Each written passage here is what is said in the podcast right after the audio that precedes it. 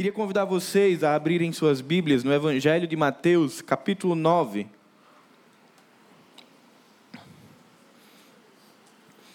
Evangelho de Mateus, capítulo 9, deixe sua Bíblia aberta. Nós leremos do verso 9 ao 13, leremos já já esse texto. Eu imagino que ao longo da sua vida você ou já participou ou já viu alguém retiro, dia da liderança, reunião de família, se decide jogar futebol, basquete, vôlei e alguém diz assim: "Vamos tirar o time". E vai um para cada lado e vai chamando pelo nome, né? Se você joga bem algum esporte, provavelmente você é um dos primeiros nomes. Fulano, para o meu time. Mas sempre tem aquela pessoa que está lá para completar. Aquela que vai ficando por último, vai sendo chamado todo mundo, e você fica ali, só tem eu. O último líder olha assim, vê se não vai vir um visitante para pelada, ele diz: só tem tu mesmo, então vem, Fulano. Você é o mais improvável de todos os jogadores a ser chamado, porque você não tem atributos nem características que te digam que você está elegível a fazer parte daquele time de futebol, de vôlei, de basquete. Tenho certeza que eu não estou sozinho nesse jogo. Eu geralmente fico ali por último, mas eu sempre lembro que os últimos serão os primeiros. E aí meu coração descansa, mas geralmente eu fico por último. Mas é interessante que quando a gente olha para a palavra de Deus, esse movimento, ele também é visto. Também haviam pessoas improváveis que, no olhar do judeu do primeiro século, certamente não seriam pessoas que seriam chamados por um mestre judeu. O Papa Francisco, no ano de 2019, disse algo muito interessante destinado à Igreja Católica, mas que também pode ser absorvido por nós. Ele disse: aprender a sair de nós mesmos para chegar aos outros para irmos até as periferias da existência, para darmos o primeiro passo em direção aos nossos irmãos e irmãs, especialmente os que estão longe, os que são esquecidos. Ele faz uma provocação aos fiéis a olharem para aqueles que estão à margem da sociedade, os invisíveis, os improváveis, aqueles que certamente não teriam o seu nome chamado para participar do jogo de futebol. Mas quando a gente olha para os evangelhos, Mateus, Marcos, Lucas e também João, vemos Jesus sempre se relacionando com pessoas improváveis, com publicanos, com pecadores, com enfermos, com leprosos, com doentes, com mulheres, com gentios, com samaritanos, com viúvas, com crianças, com paralíticos, todos esses fazem parte de uma classe de pessoas que no primeiro século não seriam chamados por um mestre da lei para caminhar com eles. Todas as pessoas, ou a grande parcela das pessoas que receberam um convite de Jesus, siga-me, não eram as pessoas que estavam ali na primeira prateleira da sociedade judaica. Todas elas eram marginalizadas e desprezadas pela sociedade judaica. E Jesus quebrou paradigmas, porque ele fez convites e chamados improváveis. O evangelho de Jesus sempre foi o evangelho da inclusão. Sempre foi o evangelho que lembra daquele que nunca é lembrado. Sempre foi o evangelho daquele que conhece pelo nome aquele que só era conhecido pelo estereótipo. Semana passada, o pastor Marcelo pregou sobre Mefibosete. E o texto diz: aquele aleijado. E o pastor Marcelo falou que a dignidade de Mefibosete tinha sido tão impactada e destruída que naquele momento nem o nome é citado. E muitas dessas pessoas e muitos de nós até antes de termos um encontro com Jesus, éramos definidos por estereótipos, éramos marginalizados pelo nosso passado, éramos marginalizados pela nossa condição social, pela nossa cor da pele, pela nossa estatura, por alguma doença adquirida. Éramos aquelas pessoas que ficavam esquecidas. Mas Jesus sempre esteve olhando para essas pessoas. Jesus sempre quebrou o paradigma da valorização do ser humano pelo que ele tem ou pelo que ele representa. Porque para Jesus nunca importou o que nós temos ou o que nós somos, mas sim quem seremos nele. O amor de Jesus pelo perdido sempre ultrapassou as barreiras impostas pela sociedade do primeiro século, mas também de hoje. O amor de Jesus que sempre festejou quando um pecador decidiu mudar de vida. O evangelho dos improváveis. Esse é o evangelho que me alcançou, esse é o evangelho que lhe alcançou. Quando nós olhamos para a realidade das pessoas que foram convidadas por Jesus, nós vamos ver André, Pedro, Tiago e João, eles eram pescadores. Tomé, Bartolomeu e Filipe, não sabemos ao certo, mas possivelmente também eram pescadores.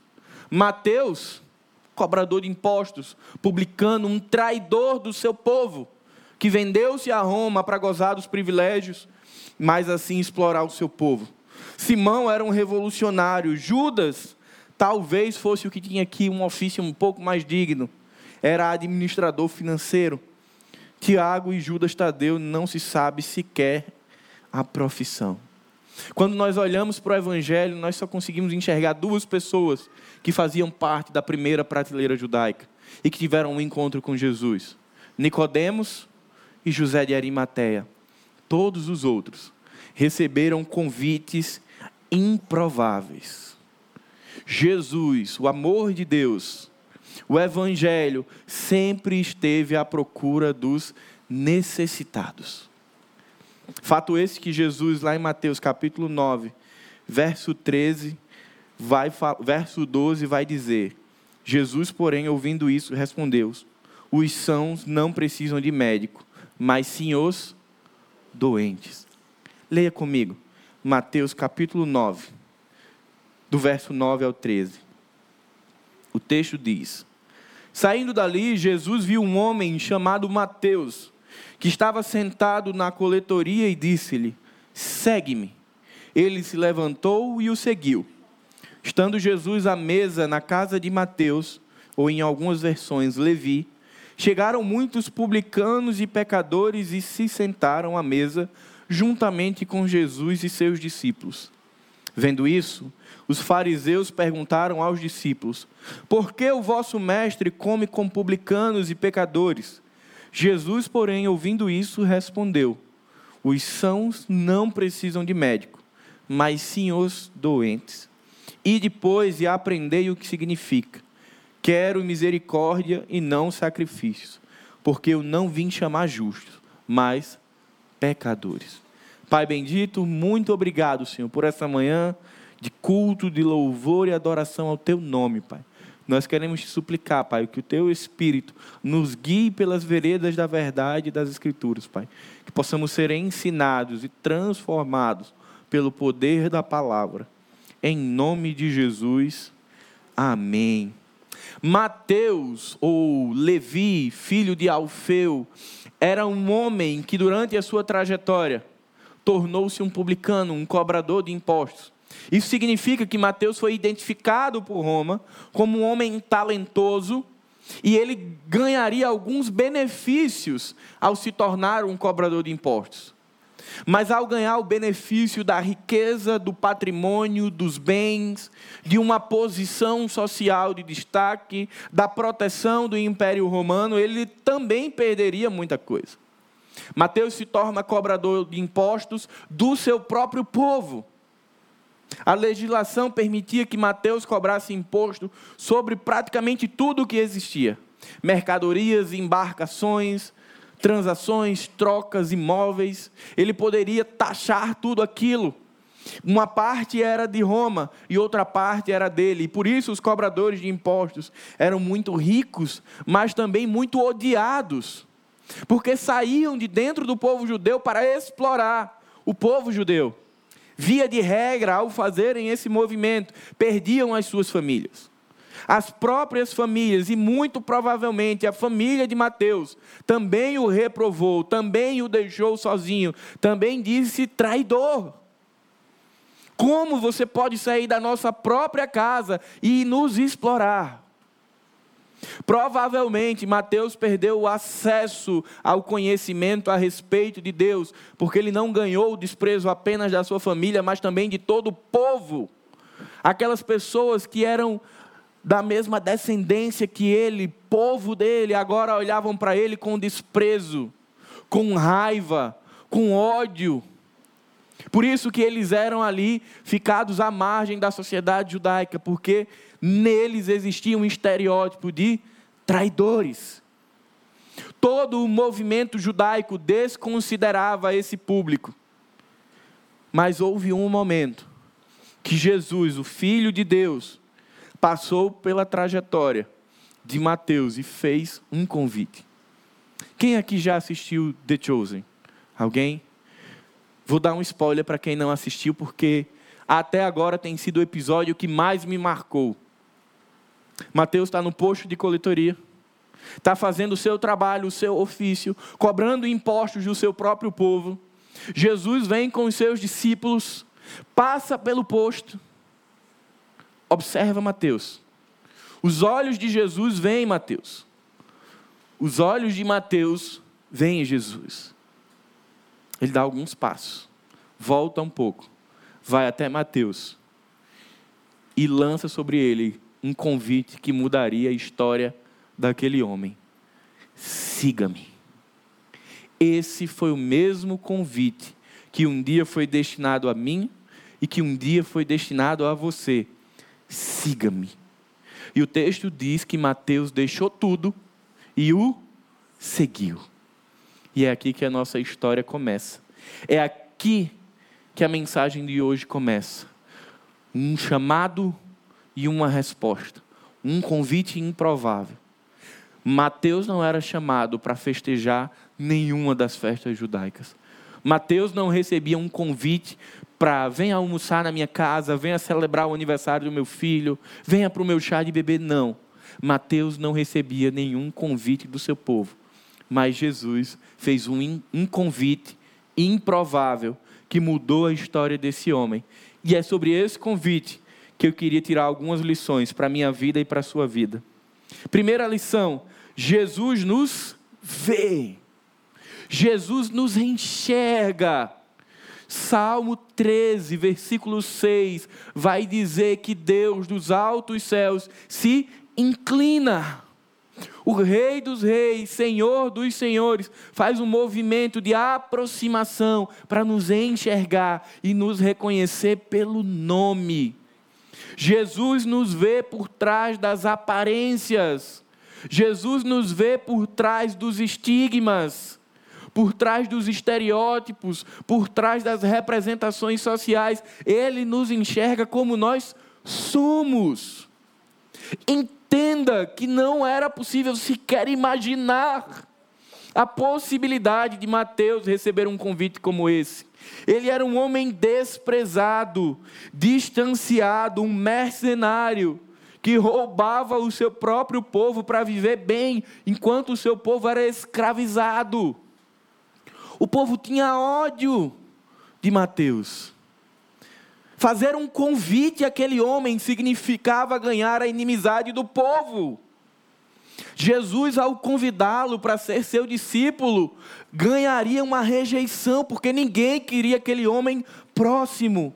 E sem dúvida, nem os discípulos o queriam por ali.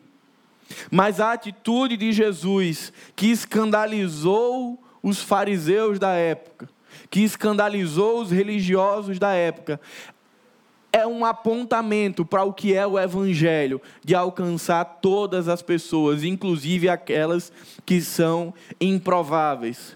Jesus não discrimina ninguém, não rejeita ninguém, não exclui ninguém, não tem preconceitos, não faz nenhuma acepção de pessoas. Porque Jesus vê gente. Jesus vê aquilo que nós seremos nas Suas mãos, e não aquilo que foi imposto sobre nós.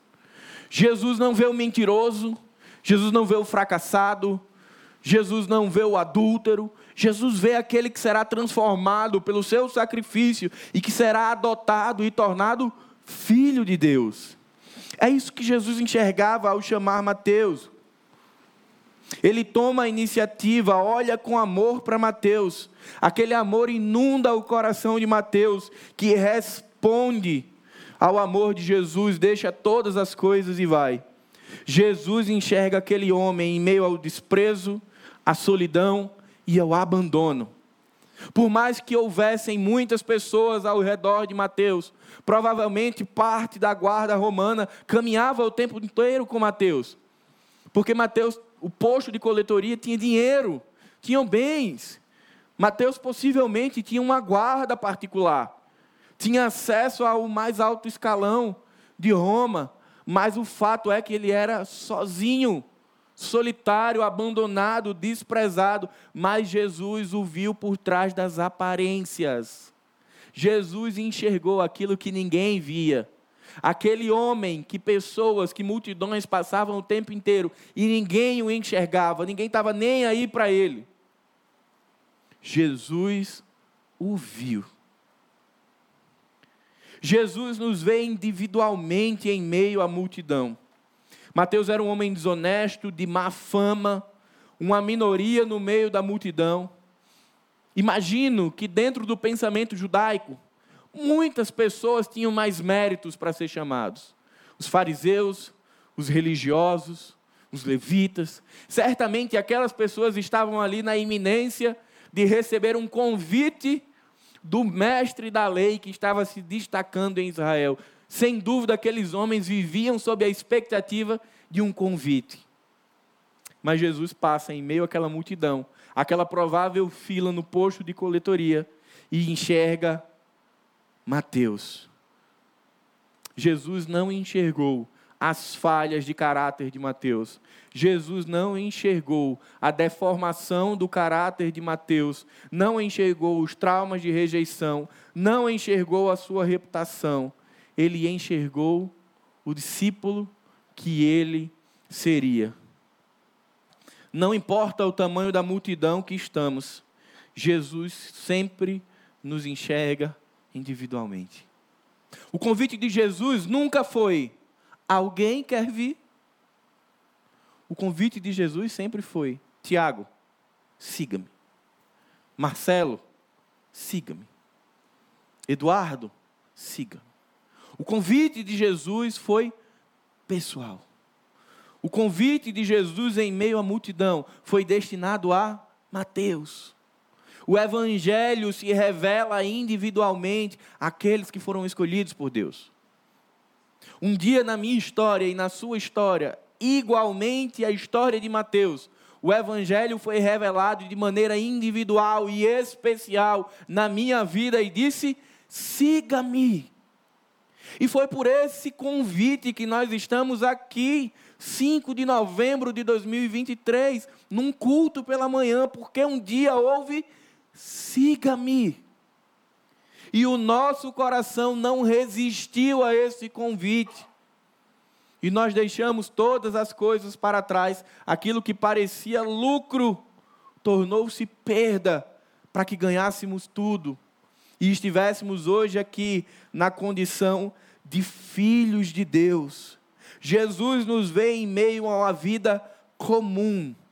Aquele era um dia ordinário para Mateus. Ele estava fazendo o trabalho de todos os dias, recebendo o desprezo de todos os dias. Provavelmente as pessoas olhando e o desprezando no olhar, marginalizando Mateus, direcionando e lançando sobre ele toda a ira, todo o ódio que era destinado aos cobradores de impostos. Mateus possivelmente devia agonizar, sofrer com aquilo, porque era o povo dele. E eu imagino Mateus pensando: como que eu posso mudar de vida? Será que eu posso sair daqui? Será que ainda existe solução? Tem como retroceder? Tem como voltar atrás? Mas quem ajudaria um publicano? Quem estenderia a mão para um traidor? Talvez no coração de Mateus já tivesse existido algum movimento de mudança de vida, mas não existiam caminhos, não existiam alternativas. E talvez esse tenha sido um dos sentimentos que já inundaram o nosso coração ao longo da jornada. Pecamos, nos desviamos, ofendemos a Deus e nos perguntamos: mas como eu posso sair daqui? Como eu posso deixar o vício? Como eu posso deixar o pecado? Eu feri minha família, eu feri as pessoas que eu amo, ninguém vai me estender a mão. Mas foi num dia ordinário e num dia comum que algo extraordinário aconteceu. Jesus passou ali. E onde Jesus passa, meu irmão, tem transformação de vida. Jesus nunca passou em nenhum lugar. Se você olhar toda a peregrinação de Jesus, Jesus nunca passou em uma cidade, vilarejo, casa de alguém, para que não tenha acontecido transformação de vida. Jesus um dia passou na minha vida e passou na sua vida e promoveu transformação. Então, independente daquilo que somos ou que fazemos, ou de quais pecados nos assombram, Jesus nos vê de uma maneira especial. Uma mistura de sentimentos invade o coração de Mateus. Eu imagino aquele homem pensando: Nossa, eu recebi o convite mais especial da minha vida. Jesus, Mateus, já era um observador de Jesus, a reputação de Jesus era conhecida, mas eu fico imaginando o coração daquele homem cheio de dúvidas, de relutâncias. Vou, não vou, mas numa fração de segundos. Ele deixa tudo e vai. E aí The Chosen é extraordinário na sensibilidade de apresentar a cena. O guarda olhando para Mateus, dizendo: Mateus, você vai deixar tudo. E ele nem responde, ele está com tanta pressa que só vai embora. E se junta a Jesus. Queridos, eu não sei qual é a sua história. Eu não sei de onde você veio.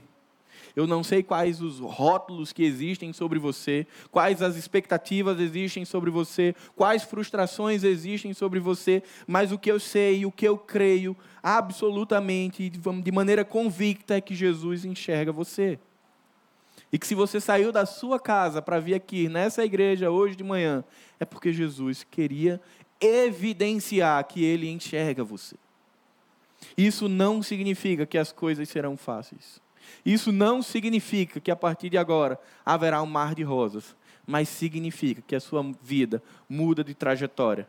Ela deixa de viver no que é natural para viver no que é sobrenatural. Ela deixa de olhar para o que é terreno para olhar para o que é espiritual e o que é eterno, porque Jesus passou na frente da sua vida. A segunda lição, o chamado de Jesus corresponde à totalidade do nosso ser. Jesus não disse, Mateus, siga-me nos fins de semana. Continue a semana trabalhando como coletor de impostos. E no fim de semana, quando der tempo, quando sua escala permitir, siga-me. Não foi esse o convite de Jesus. O convite de Jesus é um convite a uma renúncia total. O convite de Jesus diz respeito a ser Senhor sobre todas as áreas da nossa vida. E especialmente para Mateus, isso tinha uma natureza emocional e financeira. Aquele homem que vinha de um povo pobre, subjugado, escravizado por Roma, tornou-se homem proeminente na sociedade romana, destacado, rico, importante o convite de Jesus é para ele abrir mão de tudo isso. Deixar o posto de coletoria e seguir a Jesus se implicaria que Mateus estava abrindo mão de tudo que ele tinha. Ele voltaria para a realidade de onde ele veio. Significaria que ele não teria mais a guarda pessoal para caminhar com ele por Israel significa que ele não teria mais os bens e, os pat... e o patrimônio ao seu dispor. Significaria que ele não seria mais uma pessoa importante na sociedade. Mateus iria perder muita coisa no que diz respeito a finanças. Mas Mateus não hesitou em responder a Jesus com vou. Ao deixar o posto de coletoria e ir. O convite de Jesus significava para Mateus voltar para casa. Tudo aquilo que ele havia perdido quando decidiu renunciar ao seu povo e à sua família para se tornar um coletor de impostos. Família. Quando Mateus deixou tudo para ser cobrador de impostos, ele perdeu a família dele. E agora ele estava sendo adotado por Deus e inserido numa nova família. O convite de Jesus corresponde a tudo que Mateus era. Implica uma vida de dependência plena. Não teria mais a casa confortável para Mateus. não teria mais a cama quentinha para Mateus. Se ele se arrependesse no caminho, não dava para voltar. Era vai ou vai. É tudo ou nada. Se você observar todas as vezes que as pessoas procuram Jesus e têm a intenção de segui-lo, Jesus sempre lança um desafio. Deixa tudo que tem e segue-me. Nunca a resposta foi positiva. O convite de Jesus também diz respeito a um senhorio espiritual. O convite que mudou a história de Mateus, que mudou a história de vida de Mateus, mudou também a eternidade dele. Aquele homem que provavelmente não tinha mais acesso aos ensinos a respeito do Deus de Israel, agora caminharia ao lado do próprio Deus. Mateus, ao responder ao convite de Jesus, ao responder o siga-me, ele estava entregando toda a sua vida ao Mestre, suas finanças, suas emoções e sua vida espiritual.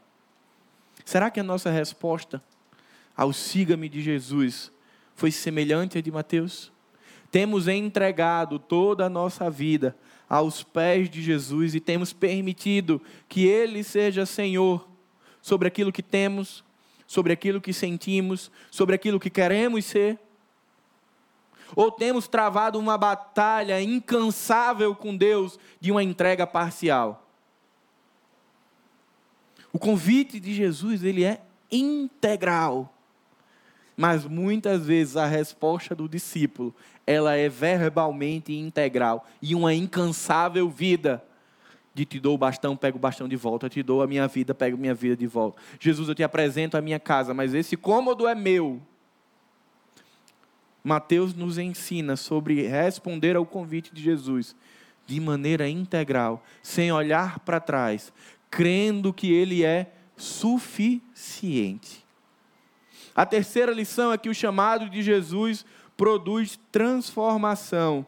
Mateus ganhou um novo propósito. Ele deixou de ser cobrador de impostos e se tornou um dos apóstolos mais dedicados e fiéis de Jesus. O Evangelho de Mateus, 40% do que está escrito no Evangelho de Mateus, você não encontra nos outros evangelhos. É exclusivo, é único, não é retratado nem por Marcos, nem por Lucas. Mateus tinha a habilidade de ser mais detalhista. Mateus foi testemunha ocular de muitos acontecimentos que ele descreveu. E ao contar sobre a vida, as palavras e os feitos de Jesus, Mateus frequentemente se referia às passagens do Antigo Testamento para evidenciar ao povo judeu que Jesus era o Messias. O tema principal de Mateus é de que Jesus Cristo veio estabelecer seu reino na terra. E a missão dele foi transmitir o poder transformador de Jesus e convidar pessoas a segui-lo aquele homem que passava todos os seus dias numa coletoria de impostos, esperando a sociedade de Israel ir pagar os seus impostos. Ele agora sai e vai peregrinar, vai caminhar com Jesus. Sua vida muda de propósito. Não há ninguém na história que tenha sido convidado por Jesus que não tenha tido uma mudança brutal de propósito de vida. Eu não, me, não falo aqui de uma mudança brutal da estética, nem das roupas, nem do clube de futebol, nem do gosto musical. Acontece transformação também nessas áreas. Mas necessariamente, render-se ao convite de Jesus produz uma mudança radical no propósito das nossas vidas. Você consegue responder ao seu coração.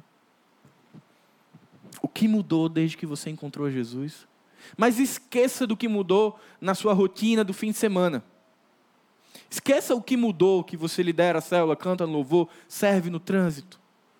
Esqueça o que mudou no seu novo vocabulário, você aprendeu palavras novas. O que é que mudou no propósito da sua vida? Porque para Mateus o propósito da vida dele era viver bem, confortavelmente, fazer seu trabalho. E ele deixa tudo isso porque o Evangelho coloca em nosso coração um novo propósito.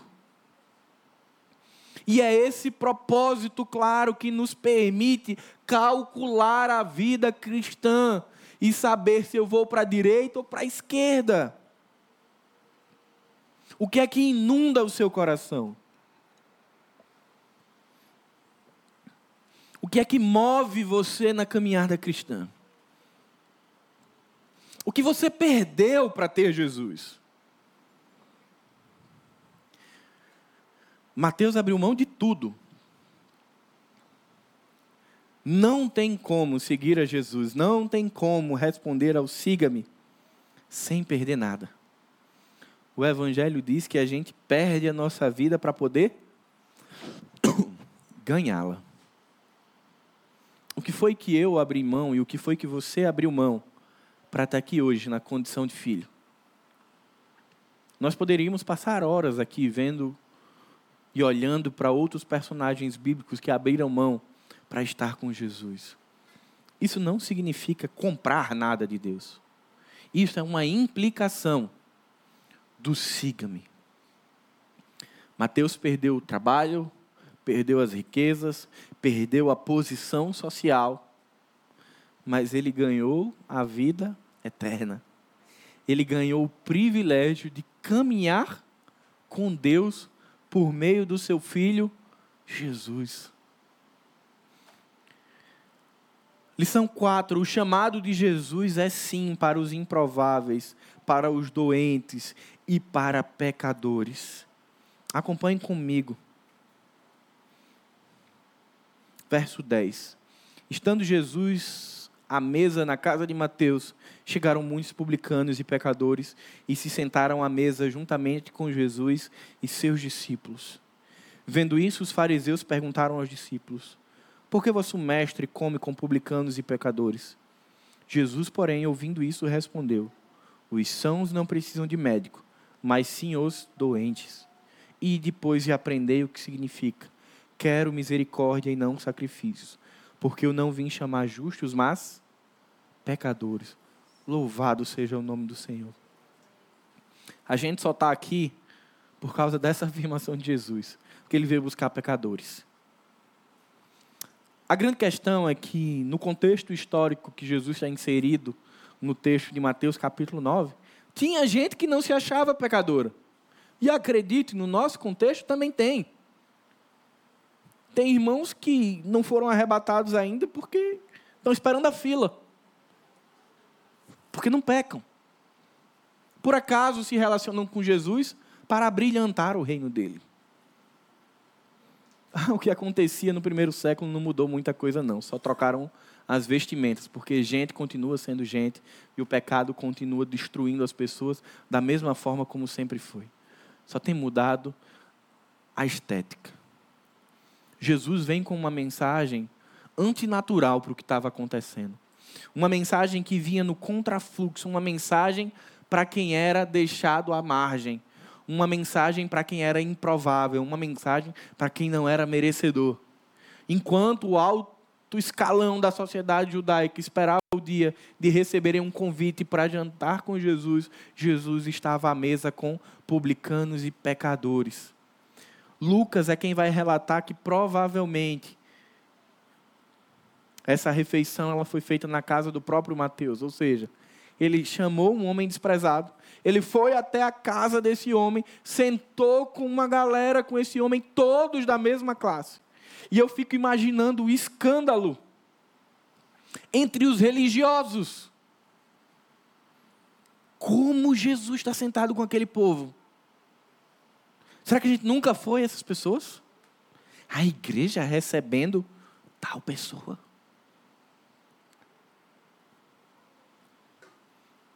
Eu não vou abrir aqui o nome de alguns pecados, mas pensa no teu coração. Como você receberia na comunidade dos santos os pecadores que vinham da prisão? A gente está pronto? Como nós receberíamos na comunidade dos santos aqueles que a gente olha e que estampam um estereótipo que dá medo. Se ele sentasse do seu lado, do meu lado, geralmente sento aqui, qual seria a minha reação e a sua reação? Seria a de Jesus ou seria a dos fariseus? Eu me atrevo a dizer que a nossa reação ainda seria bem parecida com a dos fariseus. Porque todas as vezes que pessoas diferentes de nós chegam na comunidade, a gente ainda não aprendeu e não amadureceu o suficiente para olhar com piedade e misericórdia para ela. Nós ainda sentamos na cadeira dos fariseus e olhamos com indiferença, como se o evangelho fosse para os que estão sadios. Eu estou sadio, você está sadio hoje mas um dia nós estivemos doentes. E o Evangelho foi lá e sentou com a gente, para que a gente ficasse são. William Barclay diz: quando vocês fazem uma festa, convidam os ortodoxos mais estritos, piedosos que se orgulham de sua virtude. Quando eu faço uma festa, ao contrário, convido os que têm mais consciência do seu pecado e mais necessitam de Deus. O Evangelho é para os que precisam, é para aqueles que, por meio da ação do Espírito Santo, olham para Jesus e têm o seu pecado escancarado diante de si e ali compreendem que não há outro caminho que não seja Jesus. Mas sabe o que é que o fariseu fazia? Sabe o que é que o doutor da lei fazia? O crente da época fazia. Estavam mais preocupados com a preservação da, da sua própria santidade do que ajudar os outros em pecados. Eles eram médicos espirituais que se negavam a visitar os doentes por temor ao contágio. Porque pecado pega. Eles falavam sobre a lei de Deus, para os deles.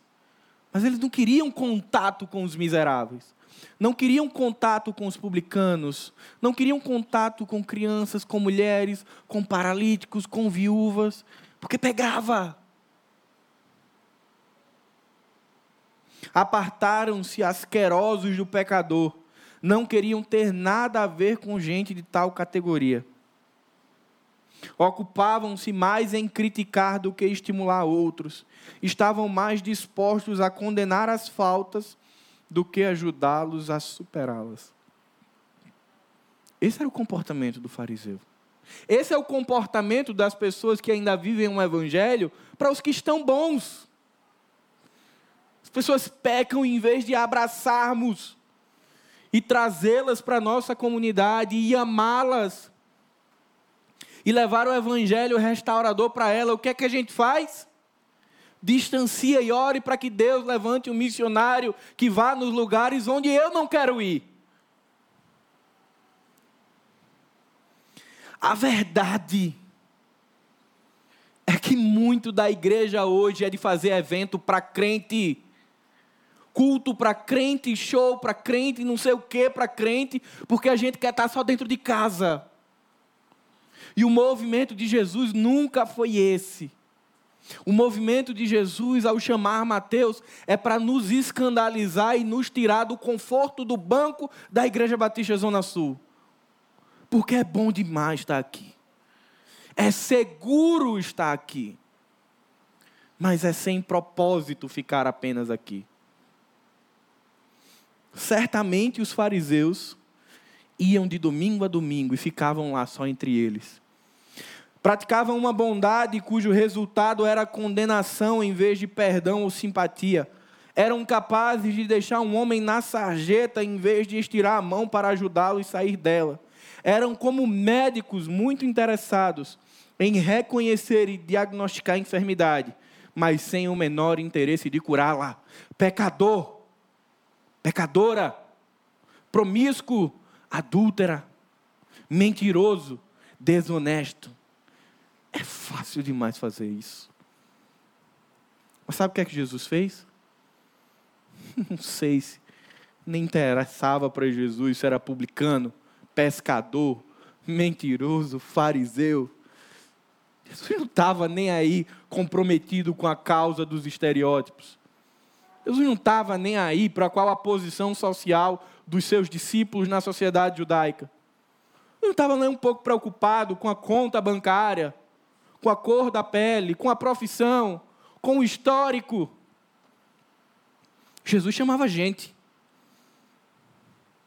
E essa gente que foi chamada por Jesus, foi transformada por Jesus e vem transformando desde aquele tempo e chega aqui. Gente, com suas histórias, com seus traumas, com seus estereótipos, com suas marcas, com suas feridas, mas um dia ouviram um convite. Siga-me. Esse convite foi feito por Jesus. Mas antes de Jesus ser assunto aos céus, ele dará a nós o privilégio de repetir esse convite. Jesus nos usa como tabernáculo, instrumento dele, para nós fazermos o convite do siga-o. E eu queria caminhar para o encerramento da mensagem com essa provocação ao meu coração e ao seu coração. Diógenes foi um dos grandes mestres da antiguidade grega. E se questionava muito a Diógenes. Dizia-se que Esparta era maravilhosa e Atenas desprezível. E ele morava em Atenas. E se pergunta: por que você não vai para Esparta? E a resposta dele era: não importa o que eu possa preferir. Meu papel, meu propósito é ficar no lugar onde os homens mais necessitam. O papel do discípulo é estar onde as pessoas precisam. Muita gente lê o salmo errado, interpreta completamente errado, quando diz: Não vos assentei na roda dos escarnecedores. E aí faz uma bagunça com o salmo. E diz assim: Eu não vou para a confraternização da minha empresa. Não vou ver a final da Libertadores. Não vou sentar com os pecadores, como se não fosse mais. E simplesmente ficam flutuando num evangelho raso, que não é o de Jesus. Jesus nos comissionou a continuar fazendo convites improváveis para aquelas pessoas que jamais esperariam ser convidadas para seguir ao Rei. A história do chamado de Mateus por Jesus é uma jornada inspiradora de transformação, redenção e propósito. De um coletor de impostos desprezado para um discípulo amado de Jesus.